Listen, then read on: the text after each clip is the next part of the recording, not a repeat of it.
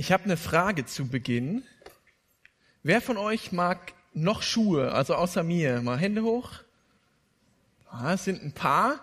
Okay. Ähm, wir spielen jetzt mal ein Spiel, nicht nur mit den Leuten, die Schuhe mögen, sondern mit allen. Und zwar allen, denen es möglich ist. Steht mal bitte auf. Ja? Bisschen Bewegung, bisschen wach werden. Ist schon spät.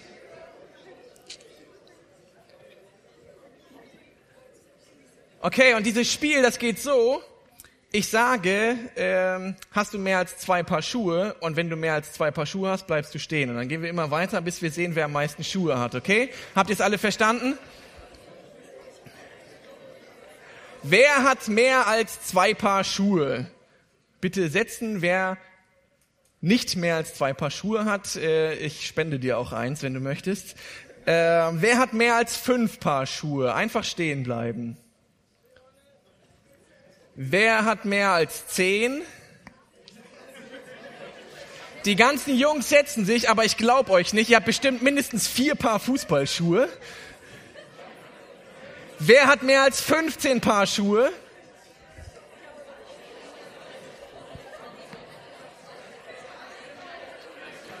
Wer hat mehr als 20 Paar Schuhe?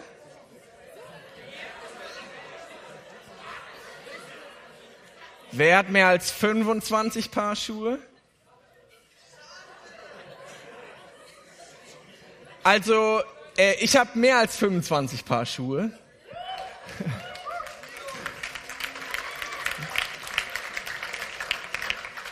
Ich könnte das Spiel jetzt noch ein bisschen weitermachen. Ich habe echt viele Schuhe. Ihr dürft euch alle widersetzen. Es sind nicht mehr so viele, die jetzt noch stehen.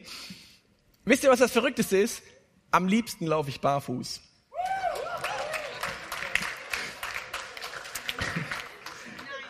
Ich laufe am liebsten barfuß, besonders im Sommer, da äh, mag ich das am liebsten. Aber ich habe unfassbar viel Schuhe, weil ich liebe Schuhe. Ich habe jede Menge davon. Ich habe ein paar mitgebracht. Also ich habe ich hab Schuhe, äh, ich habe Chucks und Vans in allen möglichen Farben und Formen. Und ich habe Fußballschuhe. Ich habe mal nur ein paar Fußballschuhe mitgebracht, aber ich habe vier. Äh, hier Rasen, Kunstrasen, ähm, Halle und äh, irgend so ein Paar, was alt ist, was ich nie wieder anziehe. Äh, passiert. Ähm, ich habe Wanderschuhe, ich habe Laufschuhe und ich habe so ein paar interessante Exemplare mitgebracht. Äh, jedes Paar verbindet eine Geschichte mit mir. Ähm, das sind sehr, sehr ausgelatschte Toms. Lustige Geschichte habe ich im Sale gekauft und habe sie am ersten Tag, als ich sie angezogen habe, kaputt gemacht. Geil. War mal mein Lieblingspaar, so für vier Stunden. Ähm, ich habe solche Schuhe. Das sind ähm, Mittelalterschuhe nach historischem Fund auf Heiterbu ähm, nachempfunden, weil ich früher sehr viel auf Mittelaltermärkten unterwegs gewesen bin. Also Fun Facts über Danilo heute. Und ähm, das Paar, was ich am liebsten zeige, was ich am seltensten anziehe, das sind original texanische Cowboy Boots und ich verrate euch mal was, ich ziehe die so selten an, weil jedes Mal, wenn ich diese Schuhe anhabe, von irgendeiner Ecke kommt, Yeeha! Und eigentlich bin ich's leid. Also ich, äh, ich liebe diese Schuhe, aber ich hasse diese Reaktion und deswegen ziehe ich diese Cowboy Boots ultra selten an. Schade eigentlich. Meistens habe ich so ein Lieblingspaar Schuhe, vielleicht kennst du das, du kaufst dir ein neues Paar, du findest die so nice, die hast du einfach immer an. Also ich habe ja über 25 Paar Schuhe, aber im Moment trage ich nur diese, weil ich die so cool finde. Und dann gehen die irgendwann kaputt und dann behalte ich die noch so fünf bis 25 Jahre, bis meine Frau irgendwann sagt, schmeiß die endlich weg, die ziehst du nie wieder an. Und die landen in der Kiste auf dem Dachboden und ich schmeiß sie natürlich nicht weg. verrate das nicht meiner Frau, die, ich glaube, die hat die Kiste noch nicht gefunden. ich finde Schuhe super faszinierend. Ihr fragt euch jetzt vielleicht, was hat Schuhe mit meinem Glauben zu tun, aber darauf komme ich noch, glaubt mir, ich habe mich vorbereitet. Ähm, meine Schuhe begleiten mich im Leben. Ich war schon überall mit Schuhen. Ich war auch schon an vielen Orten barfuß, aber ich war schon in Holland, Spanien, Österreich, Schweden, Dänemark, USA, Portugal, Kroatien, Slowenien, Italien, Schottland. Also in so vielen Ländern war ich mit meinen Schuhen und ich bin noch in kein Land ohne Schuhe gereist. Ist dir das mal aufgefallen? Du wahrscheinlich auch nicht. Ich war in Schulen, ich war in Kirchen, Schlössern, Burgen, Hotels, Schiffen, Gemeindehäusern. Überall geht man mit seinen Schuhen hin. Schuhe begleiten uns fast überall im Leben, aber es gibt Orte, an denen man normale Menschen ihre Schuhe ausziehen. Zum Beispiel im Bett, im Schwimmbad, wenn man über Teppich läuft, wenn es nicht gerade die FEG Dillenburg ist und besonders, wenn man vorher in eine Tretmine gelatscht ist, im Kindergarten, in manchen Schulen, in einer Moschee zieht man die Schuhe aus. Im Judentum kennt man das auch. Im Allerheiligsten hat man die Schuhe ausgezogen. Und also Gemeindehaus ist jetzt nicht wirklich der Tempel, ist auch nicht wirklich das Allerheiligste, aber ich ziehe jetzt mal meine Schuhe aus, weil in dieser Predigt geht es nicht darum, Schuhe anzuhaben, sondern keine Schuhe anzuhaben. Und wenn du nachempfinden möchtest, worum es geht heute Abend, dann zieh du auch deine Schuhe aus. Das ist mal so eine kleine Challenge. Wenn ihr die schon länger als 24 Stunden anhabt, dann lasst sie bitte an, okay? Also ich ziehe meine Schuhe aus. Das tut mir fast ein bisschen weh, weil die passen ja zu meinem Hemd.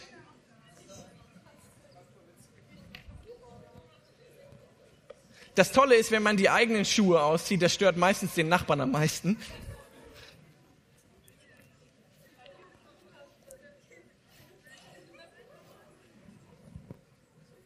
So, alle lachen, aber keiner zieht die Schuhe aus. Ich bin schwer enttäuscht von euch. Ich ziehe auch die Socken aus, weil ich ja Barfußmensch bin. So,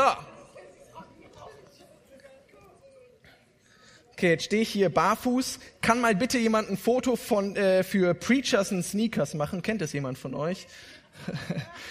also äh, so läuft euer Preacher rum. Vielleicht gibt's dann mal ein paar Spenden aus den USA. Dann kann ich mir vielleicht auch ein paar Air Jordans leisten. Ich möchte euch eine Geschichte erzählen. Die meisten von euch kennen diese Geschichte, weil die wird im Kindergottesdienst und in der Gemeinde relativ häufig erzählt. Und es geht auch um Schuhe. Und das ist die Geschichte, wo Mose zum ersten Mal Gott begegnet. Das steht in 2. Mose 3, 1 bis 6 und ich lese das mal vor. Mose hütete die Herde seines Schwiegervaters Jitro, des Priesters von Midian. Eines Tages trieb er die Tiere durch die Wüste und kam zum Horeb, dem Berg Gottes. Da erschien ihm ein Engel des Herrn in einer Feuerflamme, die aus einem Dornbusch schlug. Mose sah, dass der Busch zwar in Flammen stand, aber nicht verbrannte. Das ist seltsam, sagte er zu sich selbst. Warum verbrennt dieser Busch nicht? Das muss ich mir näher ansehen. Als der Herr sah, dass Mose herankam, um es genauer zu betrachten, rief er ihn aus dem Busch heraus, Mose, Mose.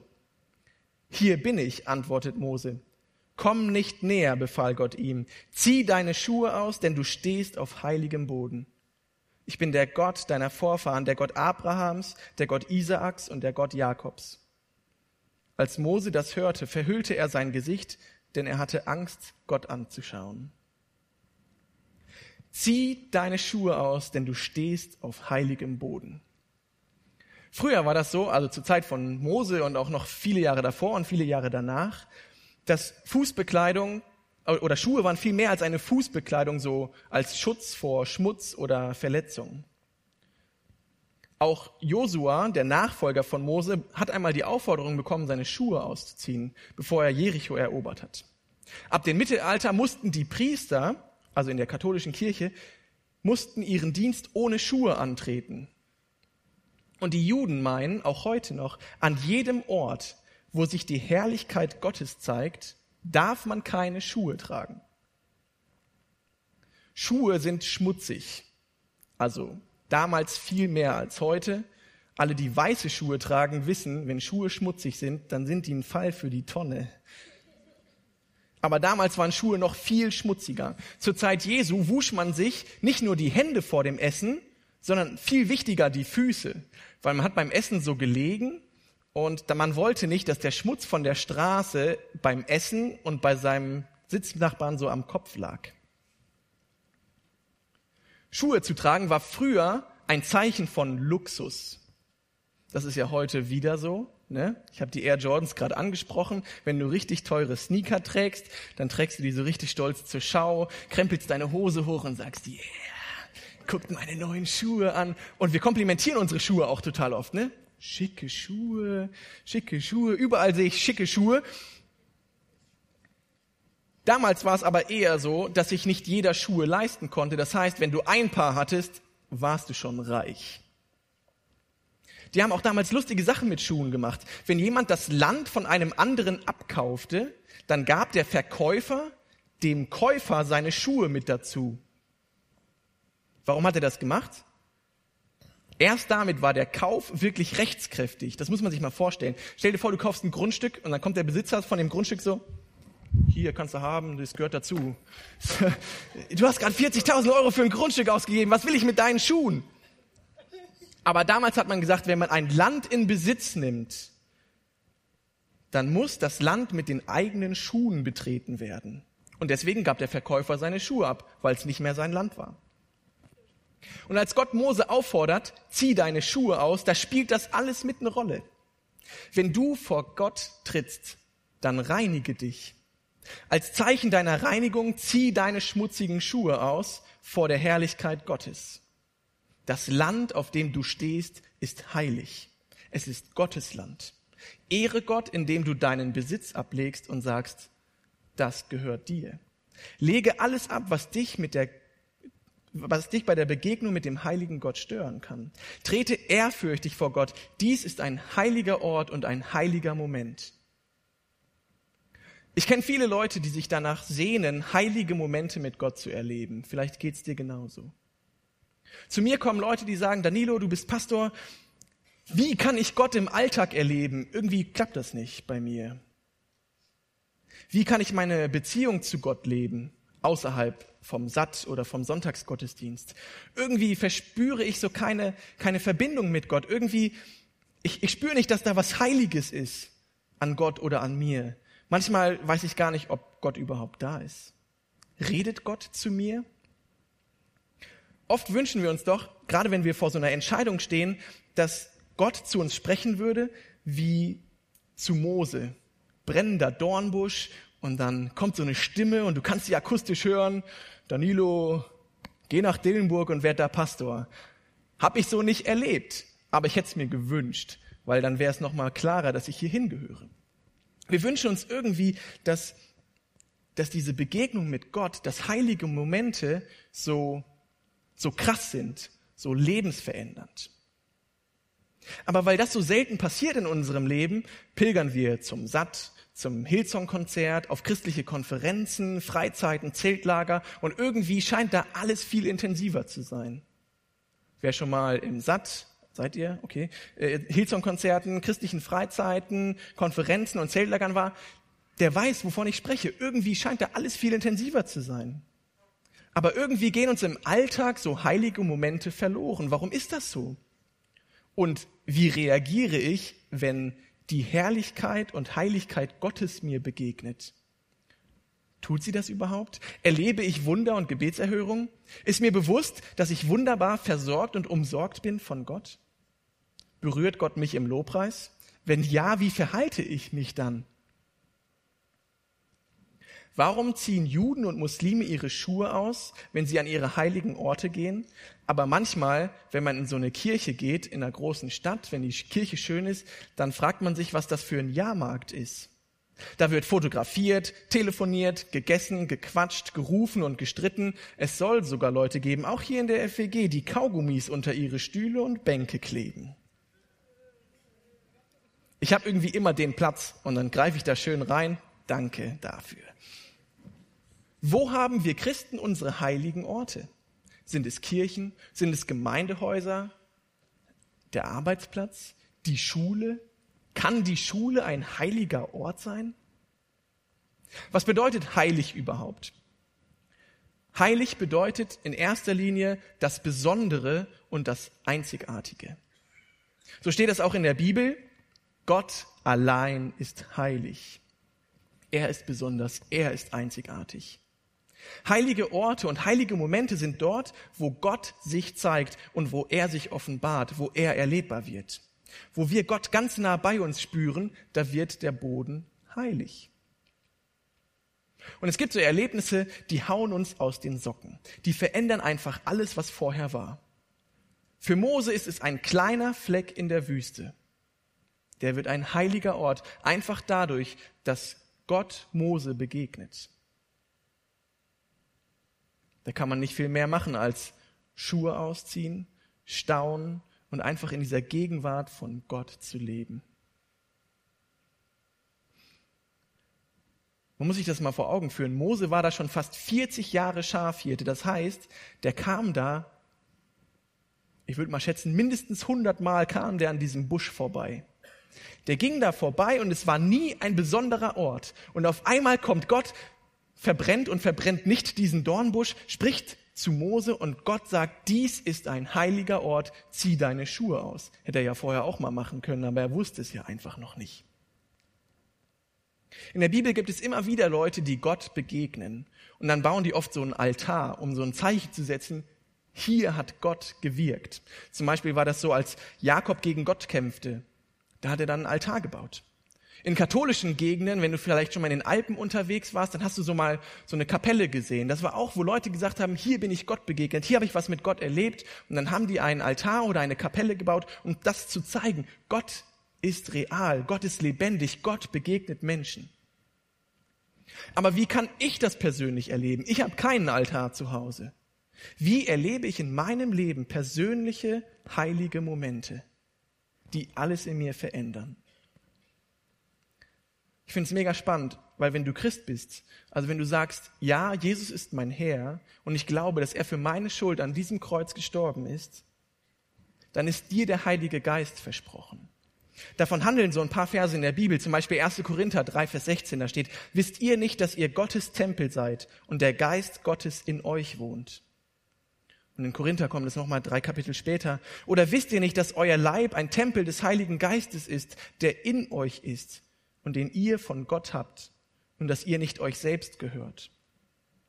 Und Jesus hat auch mal als Abschied an seine Jünger gesagt, und siehe, ich bin bei euch alle Tage bis an der Weltende. Und damit hat er auch auf diesen Heiligen Geist angespielt. Und Gott sagte einmal zu seinem Volk Israel, ihr sollt heilig sein, denn ich bin heilig. Alle diese Aussagen finde ich mega krass. Das bedeutet nämlich, immer da, wo wir uns der Gegenwart Gottes in unserem Leben bewusst werden, ist ein heiliger Ort und ein heiliger Moment. Da ist Gott immer. Er sagt, ihr seid der Tempel des Heiligen Geistes. Den kannst du da nicht rausschmeißen. Das heißt, immer wenn dir bewusst wird, Gott ist gerade da, dann ist das ein heiliger Moment. Wenn du heilige Orte und Momente in deinem Leben erleben willst, dann musst du Gottes Gegenwart in deinem Leben entdecken. Das fällt natürlich nicht immer leicht. Besonders im Alltag sind wir so beschäftigt und gestresst und wir vergessen oft, was es bedeutet, dass Jesus immer bei uns ist. Wenn du Gott in deinem Alltag nicht erlebst, dann bedeutet es nicht, dass Gott nicht da ist. Es heißt, du hast irgendwie keinen Zugang gefunden zu dem Gott, der in dir ist. Dir ist nicht bewusst, dass er da ist, aber er ist da. Ihr kennt es bestimmt, ihr seid genauso wie ich im Leben total abgelenkt. Kaum ist mal zwei Sekunden Ruhe, holen wir das Handy raus, gucken, was auf Instagram gerade so gepostet wurde oder Snapchat oder was auch immer. Ihr kennt das viel besser als ich. Oder wir beschäftigen uns mit Dingen, wo es einfach möglich ist, die Ruhe mal auszuhalten.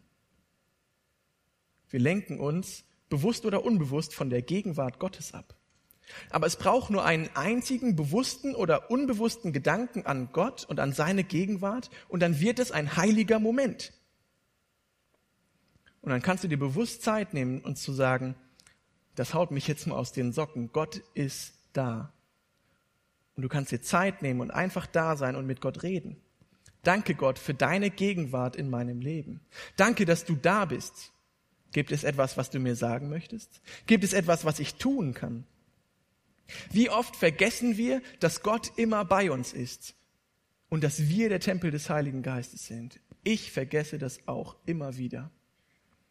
Letztes Jahr war ich auf einer Tagung, da hat äh, Johannes Hartl gepredigt oder gesprochen und er hat gesagt, hätte ich früher gewusst, dass der König der Könige immer bei mir ist, dann wäre ich auch öfter bei mir gewesen. Ich sag's nochmal. Hätte ich früher gewusst, dass der König der Könige immer bei mir ist, dann wäre ich auch öfter bei mir gewesen. Ich denke, dass es total wichtig ist, dass wir uns alltäglich daran erinnern, der König der Könige ist immer bei mir und um ihn zu erleben und heilige Momente zu finden, muss ich ihn nur in mir entdecken. Ich trage dafür seit, ich glaube, drei Wochen ein kleines Hilfsmittel. Ich habe so ein winziges kleines Holzkreuz. Da hinten erkennt ihr es wahrscheinlich kaum. Das ist so vielleicht zwei Zentimeter hoch und anderthalb Zentimeter breit.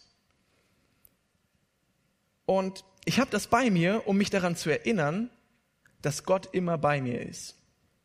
Ich habe es auch schon mal mitgewaschen, ich habe es auch schon mal vergessen, aber es ist trotzdem eine Erinnerung. Immer wenn ich dieses Kreuz in meiner Tasche spüre, dann weiß ich, dass Gott bei mir ist. Ich erinnere mich daran und dass seine Gegenwart in meinem Leben jeden Ort zu einem heiligen Ort macht.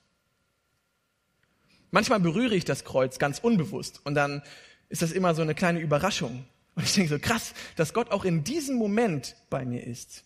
Und manchmal berühre ich das Kreuz ganz bewusst, weil ich Vergewisserungen brauche, dass Gott bei mir ist.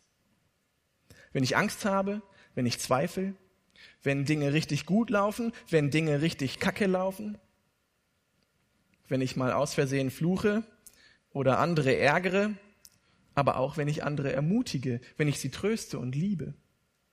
Gott ist immer bei mir und Gott ist immer bei dir. Nicht, weil ich ein Kreuz in der Hosentasche trage, sondern weil ich der Tempel des Heiligen Geistes bin und das bist auch du. Der Heilige Geist wohnt in dir. Jetzt denkst du vielleicht, aber ich habe doch nicht so ein Kreuz.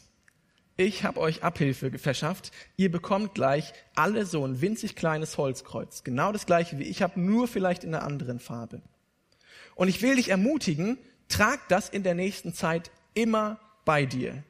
Wenn du schläfst nicht, dann kannst du es auf deinen Nachttisch legen, wenn du sowas hast. Aber trag das, trag dieses Kreuz und immer wenn du es bewusst oder unbewusst spürst, dann merk dir, dies ist ein heiliger Ort, dies ist ein heiliger Moment, weil ich mich daran erinnere, dass der heilige Gott immer bei mir ist. Vielleicht geht es dir so wie mir, wenn du von Leuten hörst, dass sie richtig krasse Dinge mit Gott erleben, dann freust du dich nicht, sondern du wirst neidisch. Ich bin oft neidisch. Wenn Leute krasse Sachen mit Gott erleben, dann denke ich, warum eigentlich nicht ich? Warum erlebe ich nicht so krasse Sachen mit Gott? Warum verändert Gott mein Leben nicht komplett? Gut, vielleicht nicht ganz so krass wie bei Mose, das ist mir jetzt schon ein bisschen zu heftig, aber, aber schon heftig, ja, aber nicht so heftig wie in der Bibel. Dieses Kreuz in meiner Hosentasche ist eine Erinnerung, dass Begegnungen mit Gott nicht krass sein müssen und nicht immer dein Leben um 180 Grad drehen müssen. Jesus möchte in deinem Alltag sein. Er ist immer bei dir, wenn du es gerade merkst und wenn du es gerade nicht merkst. Wie sehr wird sich dein Leben verändern, wenn dir bewusst wird, dass Gott immer bei dir ist? Vielleicht verändert dein Leben sich richtig krass und vielleicht mit jeder kleinen Erinnerung ein bisschen. Ich war neulich beim Bayern Grill.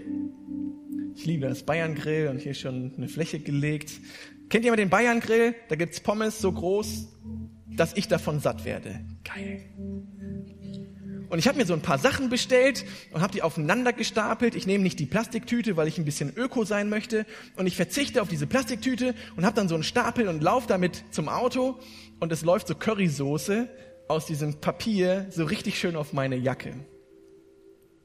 Und mir rutscht ein, ach, Shit raus. Und ich habe mir so auf, die, auf den Oberschenkel geschlagen und auf, in meiner linken Hosentasche ist dieses Kreuz.